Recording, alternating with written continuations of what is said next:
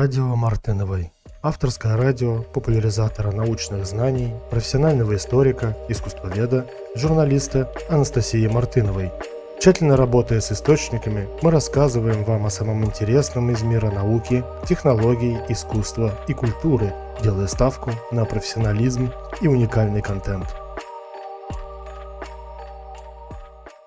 Туви Янсен подарила миру вселенную мумитролей. Писательница и художница отвечала на все письма своих читателей лично от руки. В 1963 году Янсен находилась на пике своей карьеры. Меня разбудила телегруппа. Я чувствую себя довольно дерзко, но стараюсь поддерживать свой образ нежного, восторженного ребенка природы. Для Туви Янсен слово «творить» было неудобным. Она предпочитала использовать слово «работа», но в своих дневниках отмечала «я хочу быть свободной, а не художницей».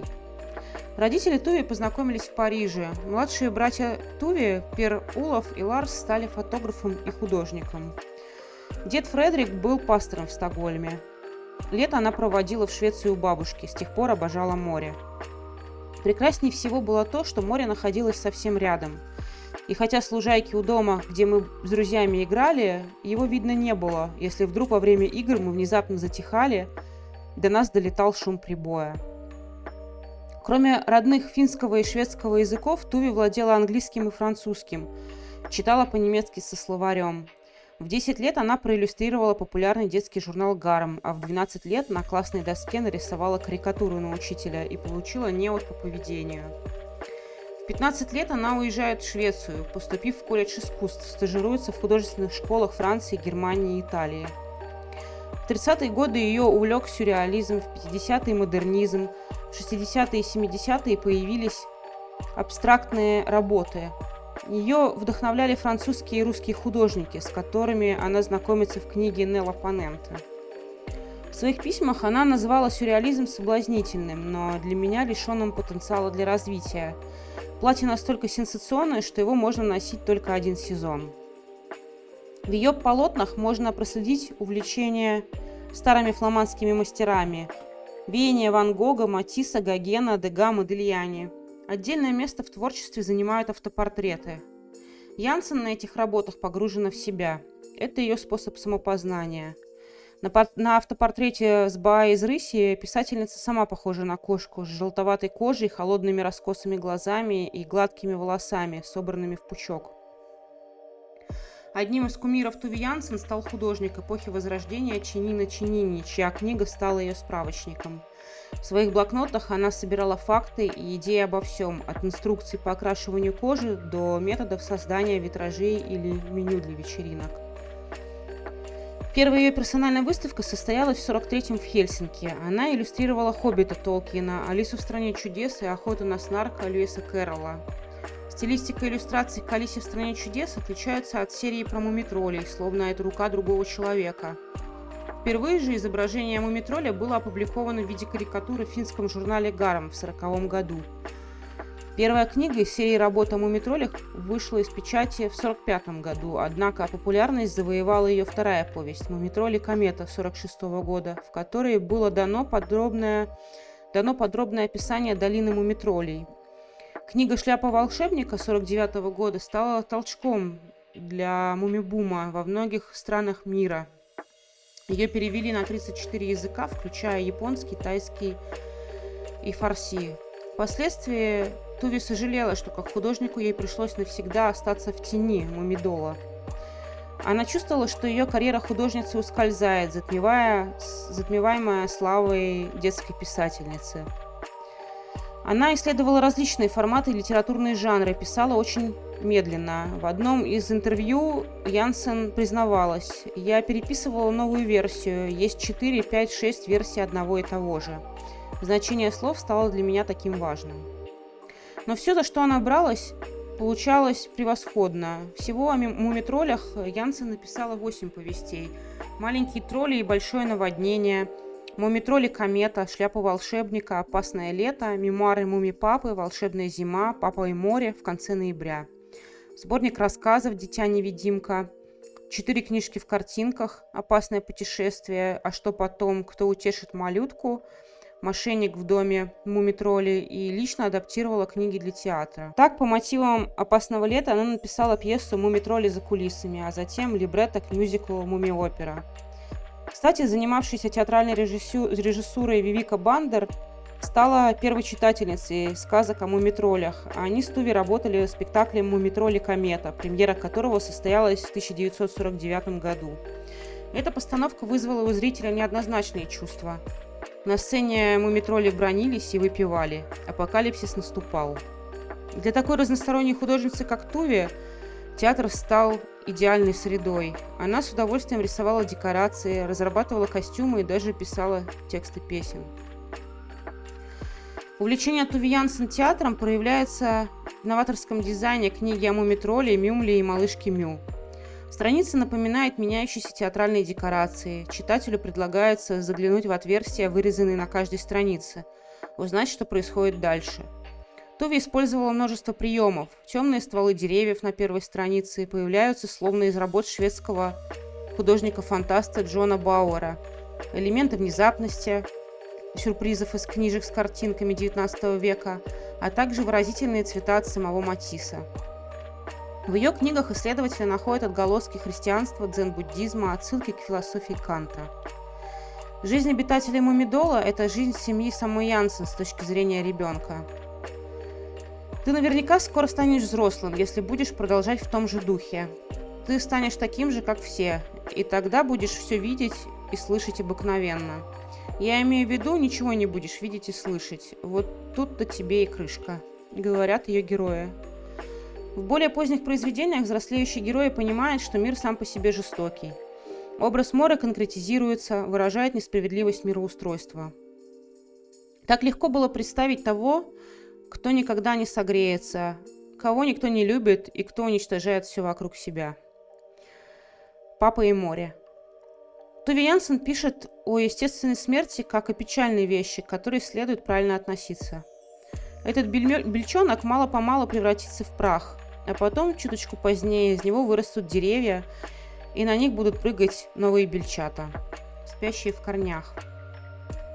Образ безопасности дома, в котором всегда горит свет, ждут близкие, готова вкусная еда и теплая постель, становится одним из центральных – Мумия-мама дожидается окончания затянувшихся странствий, странствий мумитроля за накрытым столом в повести «Комета прилетает».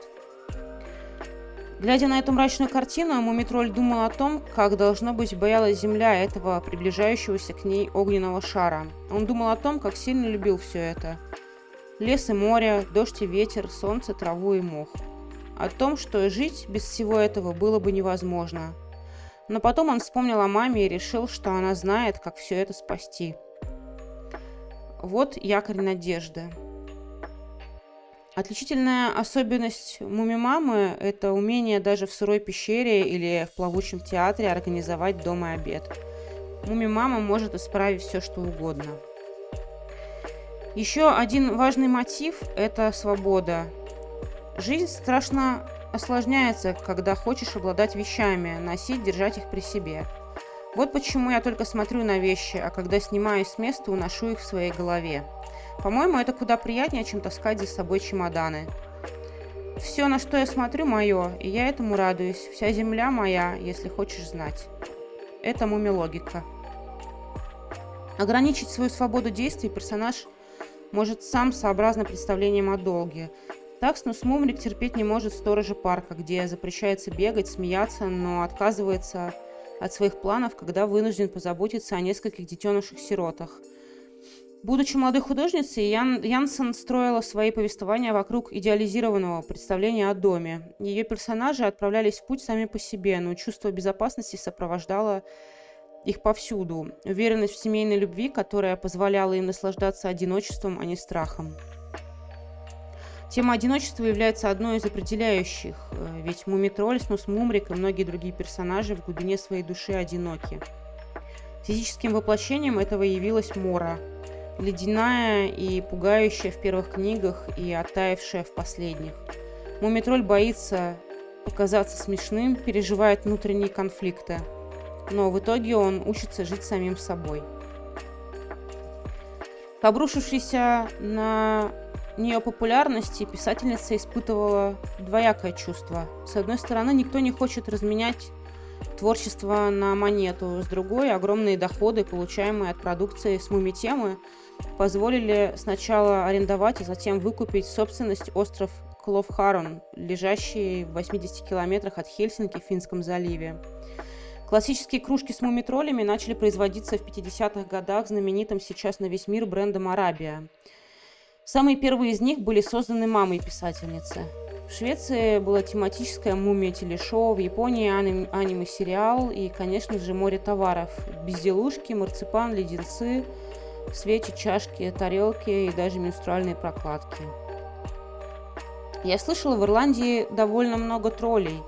Здесь они все в спячке. Скоро начну ждать весны. Потом я иду на свой остров в Финском заливе, крошечный, без деревьев и кустов, только скалы и полевые цветы. И большие красивые бури. Тебе это понравится. Из письма Туви Янсен ребенку по имени Рут, 67 год.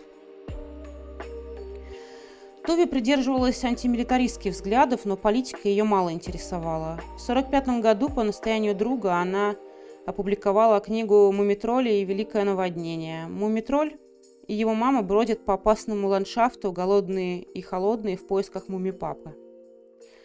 Личная жи- жизнь Туви была бурной. Большое влияние на нее оказал выходец из Российской империи сам Ваня, учитель, друг и любовник. Она рисует его углем, а он, в свою очередь, пишет ее маслом. До 1941 года его звали Самуил Беспрозванный, художник, первопроходец финляндского абстрактного искусства. Он происходил из семьи выборгских евреев. До переезда в Хельсинки в 21 году он жил с родителями в Выборге, где отец занимался шляпной и меховой торговлей. Также Туви Янсен была обручена журналистом Атосом Виртанином, но помолвка была расторгнута. С 1956 года постоянным партнером Янсен стала художница Тулики Пьетеля, и Янсен и Пьетеля прожили вместе 45 лет. Тулики стала прототипом созерта- созерцательной Тутики из повести Янсен «Волшебная зима». «Вы знаете, что Тутики – это я», – говорила она. В 49 году Туви ей заказывают написать в технике Альсека сказочную сцену на стене детского сада в финском городе Котка. Она включает композицию мумитролей и людей, цветные камни пишет золотом. «Я уверена, что это заставит гильдию художников вздрогнуть», — говорит она. В 60-е годы Туви Янсен становится миллионером. Доходы от продажи смежных прав, театральной постановки, сувенирная продукция сделали ее одной из самых богатых женщин в Финляндии. Но, несмотря на статус состоятельной женщины, до самой смерти она вела скромный образ жизни. Пользовалась общественным транспортом, ходила за покупками в магазин рядом со своим домом и лично отвечала на большую часть писем от своих читателей. 27 июня 2001 года писательница скончалась от обширного кровоизлияния в мозг и была похоронена в семейном склепе на кладбище Хиетаниеми города Хельсинки. В день ее похорон в Финляндии был объявлен национальный траур. В тот день президент отметил, что творчество Туви Янсен – самый большой вклад Финляндии в мировую сокровищницу культуры после Каливалы и Сибелиуса – Празднование 80-го дня рождения Янсен в 1994 году стало государственным мероприятием с фейерверками и праздничными шествиями. Ее чествовали как национального героя. К слову, к слову Туви Янсен называют финской писательницей, но писала она на шведском языке. Финские дети и их родители читали ее книги в переводах – Переводила же книги Янсен на финский язык художница и переводчица Лайла Эмилия Песанин, которая родилась и жила в городе Выборге. Секрет счастья Туви Янсен и отношения к жизни открываются нам в сказочной повести в конце ноября 1970 года. Можно лежать на мосту и смотреть, как течет вода, или бегать, или бродить по болоту в красных сапожках, или же свернуться клубочком и слушать, как дождь стучит по крыше. Быть счастливой очень легко.